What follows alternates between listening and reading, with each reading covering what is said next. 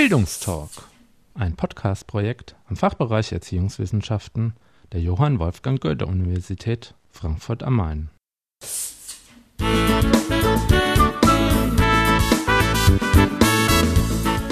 Hallo und herzlich willkommen zu einer weiteren Folge des Bildungstalks. In dieser Folge sind wir im Gespräch mit Professor Dr. Andreas Kruschka über den Einsatz seines elektronischen Archivs für pädagogische Kasuistik in Lehre und Forschung. Herr Kruschka ist Professor am Institut für Pädagogik der Sekundarstufe des Fachbereichs Erziehungswissenschaften an der Johann Wolfgang Goethe Universität Frankfurt am Main.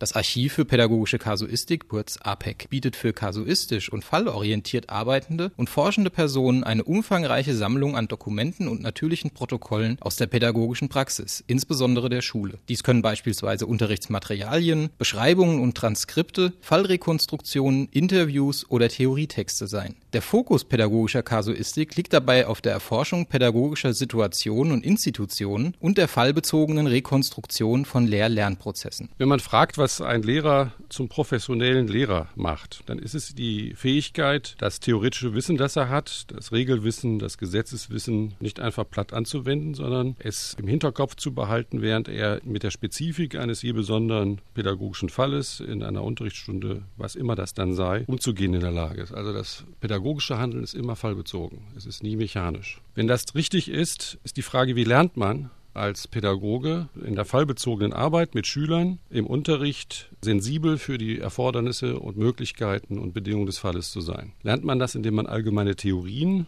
über Unterricht äh, erwirbt? Wahrscheinlich nicht. Lernt man es, indem man in die Methode, die fallbezogene Praxis zu analysieren, eingeführt wird? Das ist unsere Hoffnung. Deswegen strukturieren wir sehr stark Lehrangebote, nicht nur in schulpraktischen Studien, auf das Gebiet der Kasuistik. Also, dass wir natürliche Protokolle pädagogischer Situationen haben, sei es des Unterrichts, der Erziehung und nach einem methodisch geregelten Verfahren zeigen, wie man diese Praxis so erschließt, dass man die Regelhaftigkeit des jeweiligen Falles erkennt und mit dem Erkennen der Regelhaftigkeit des Falles eben auch die Option, wie man mit dem Fall anders umgehen könnte, als es in dem Fall vollzogen worden ist, ebenfalls erkennt. Und indem man auf diese Weise sensibilisiert wird, inhaltlich und methodisch für fallbezogenes Arbeiten in der pädagogischen Praxis, besteht die nicht ganz ungerechtfertigte Hoffnung, dass dann auch die pädagogische Praxis sensibler, besser, angemessener auf die jeweiligen Fälle bezogen organisiert wird. Den Nutzen eines solchen elektronischen Archivs verdeutlicht Professor Gruschka an einem Beispiel aus der schulischen Praxis. Also ich möchte gerne wissen, was Lehrern eingefallen ist, um den klassischen Satz des Pythagoras im Unterricht einzuführen. Und ich möchte nicht nur wissen, was die Lehrmittelindustrie mir anbietet an didaktischen Materialien, sondern wir haben das Lehrer gemacht und was ist dabei passiert, als sie es eingesetzt haben. Und wenn man mal sich jetzt vorstellt, man hat im Archiv dazu 40 Unterrichtsstunden transkribiert mit Materialien, dann ist das ein außerordentlicher Anregungsschatz für einen Lehrer, sich sachkundig zu machen. Gegebenenfalls Notfalls hat man sogar Unterrichtstranskripte, wo ein identisches Material eingesetzt wird und unterschiedliches dabei passiert, sodass man sozusagen die Praxis eines Modells beobachten kann.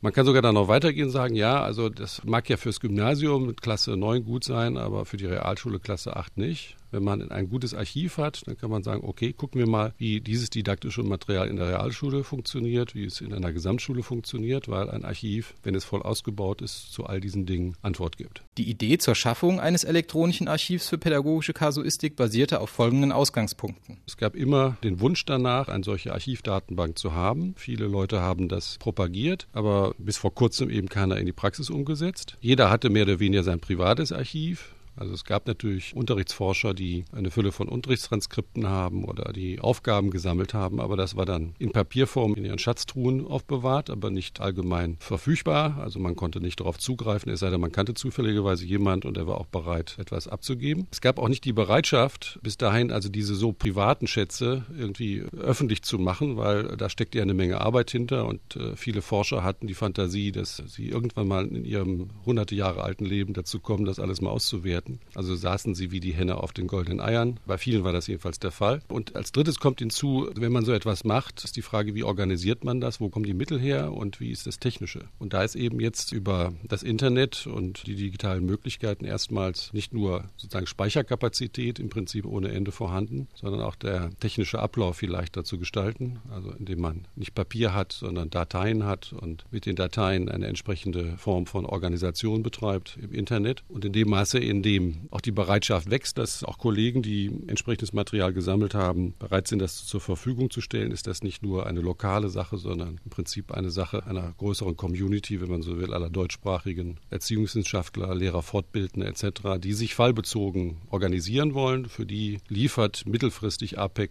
nicht vielleicht die einzige, aber eine hoffentlich blühende und attraktive Plattform, eben bezogen auf im Prinzip beliebige pädagogische Grundkonstellationen, insbesondere der Schule, aber es muss nicht nur Schule sein, ein reichhaltiges Material an natürlichen Protokollen. Praktischen Einsatz findet APEC vor allem in Seminaren und Lehrveranstaltungen im Rahmen der schulpraktischen Studien forschungsbezogenen Typs. Wir haben eine Stammkundschaft, das sind ca. 180 Studierende, die jedes Semester dadurch, dass sie schulpraktische Studien betreiben, APEC benutzen. APEC ist auch eine Serviceplattform für diese Studierenden, auch eine Interaktionsplattform, also wo Probleme diskutiert werden können, ausgetauscht werden können, die im Umfeld der Aufgaben anfallen, die die Studierenden in ihrem Praktikum zu realisieren haben. Also es gibt eine Fülle von Handreichungen und Unterstützungssystemen, mit denen sie operieren können, sodass es für sie sehr leicht ist, die Aufgaben dieser schulpraktischen Studien zu erfüllen. Ein guter Teil unserer Dokumente, die wir in APEC einstellen, kommen auch aus den schulpraktischen Studien, wo die Studierende die Aufgabe haben, eine Unterrichtsstunde zu transkribieren, die sie also vorher aufgenommen haben. Dann sollen sie Episoden mitbringen, die sie sozusagen erzählen, kleine Kurzgeschichten, wenn man so will, die pädagogische Problemstellungen, Konflikte, Erlebnisse, die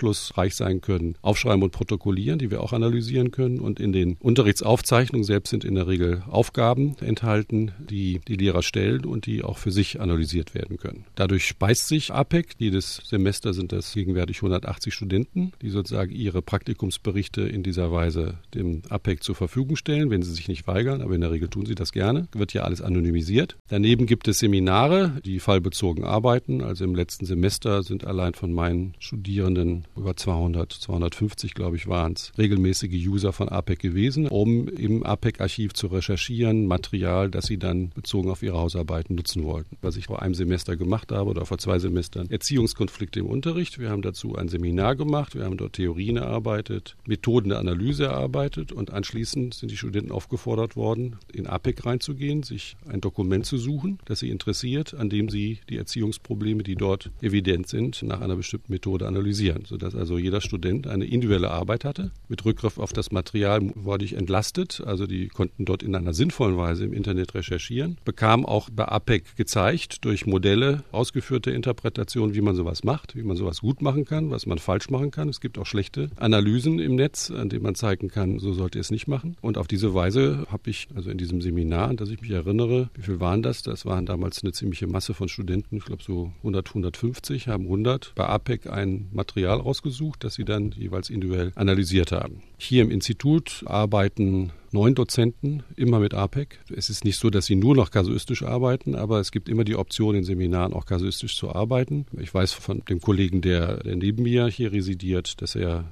in diesem Semester eben auch Erziehungskonflikte zum Thema gemacht hat und die Studierenden auf APEC verwiesen hat. Da waren auch über 70 oder 80, die sich angemeldet haben. Neben dem Einsatz in universitären Lehrveranstaltungen sind Anwendungsbeispiele auch im Bereich der Lehrerfortbildung zu finden. Ich mache sehr gerne mit diesem kasuistischen Material Lehrerfortbildung, also gehe in Schulen oder werde eingeladen von Schulämtern, arbeite dann kasuistisch. Das wäre auch möglich, dass das Lehrerfortbildungsinstitutionen selbst machen. Die haben ja auch ein Problem, dass sie sehr schnell abstrakt und modellplatonisch werden, weil sie keine empirischen Materialien haben. Einen hohen Nutzen sieht Professor Kruschka auch im Bereich der Forschung. Ich hatte eingangs gesagt, dass kasuistisches Arbeiten deswegen wichtig ist, weil die pädagogische Praxis selbst immer fallbezogen ist also nicht mechanisch erfolgt, sondern immer sensibel auf den Fall zu reagieren hat. Wenn das in der pädagogischen Praxis gilt, so kann man auch sagen, dass die wissenschaftliche Erforschung dieser Praxis auch primär kasuistisch vorgehen muss. Das heißt, sie muss sich genauso wie der Lehrer für den einzelnen Fall interessieren und das allgemeine sozusagen pädagogischer Sachverhalte an qualitativen Rekonstruktionen von Fällen erproben. Es gibt eine große Gemeinde von Erziehungswissenschaftlern, die so arbeitet und für die ist natürlich APEC auch eine ganz wichtige Plattform des wissenschaftlichen Austausches über Analysen, des Vergleiches ihrer Analysen mit Materialien, die im APEC vorhanden sind, sodass sich hier auch eine Community langsam herausbildet, für die APEC eine Kommunikationsplattform ist für die unterschiedlichsten wissenschaftlichen Aktivitäten. Ich sitze gerade an einer größeren Studie zum Präsentieren. Das resultiert letztlich auch aus APEC. Über APEC vermittelt haben sich zwei Kollegen aus Berlin und Hannover zusammengetan, die jetzt in einem wichtigen erziehungswissenschaftlichen Verlag beginnen, eine Reihe von Fallstudien, also wo ein Fall nach den Regeln wissenschaftlicher Kunst rekonstruiert wird. Das sind so kleinere Bücher, also zwischen 80 und 100 Seiten. Und die beziehen sich in der Regel sozusagen auf Material von APEC und zeigen, was sozusagen mit dem Material von APEC gemacht werden kann, wenn man das in eine strenge wissenschaftliche Form bringt und die Praxis versucht, auf diese Weise zu erschließen. Ergänzend befinden sich in APEC eine Fülle von methodischen Hinweisen und Handreichungen zur Erstellung von Transkripten und Unterrichtsprotokollen. Das Recherchieren in der webbasierten Archivdatenbank ist ohne Anmeldung möglich. Möchte man Dokumente herunterladen, ist eine kurze Registrierung erforderlich. Weitere Informationen zu APEC sowie der Zugang zum Archiv können unter www.apec.uni-frankfurt.de abgerufen werden.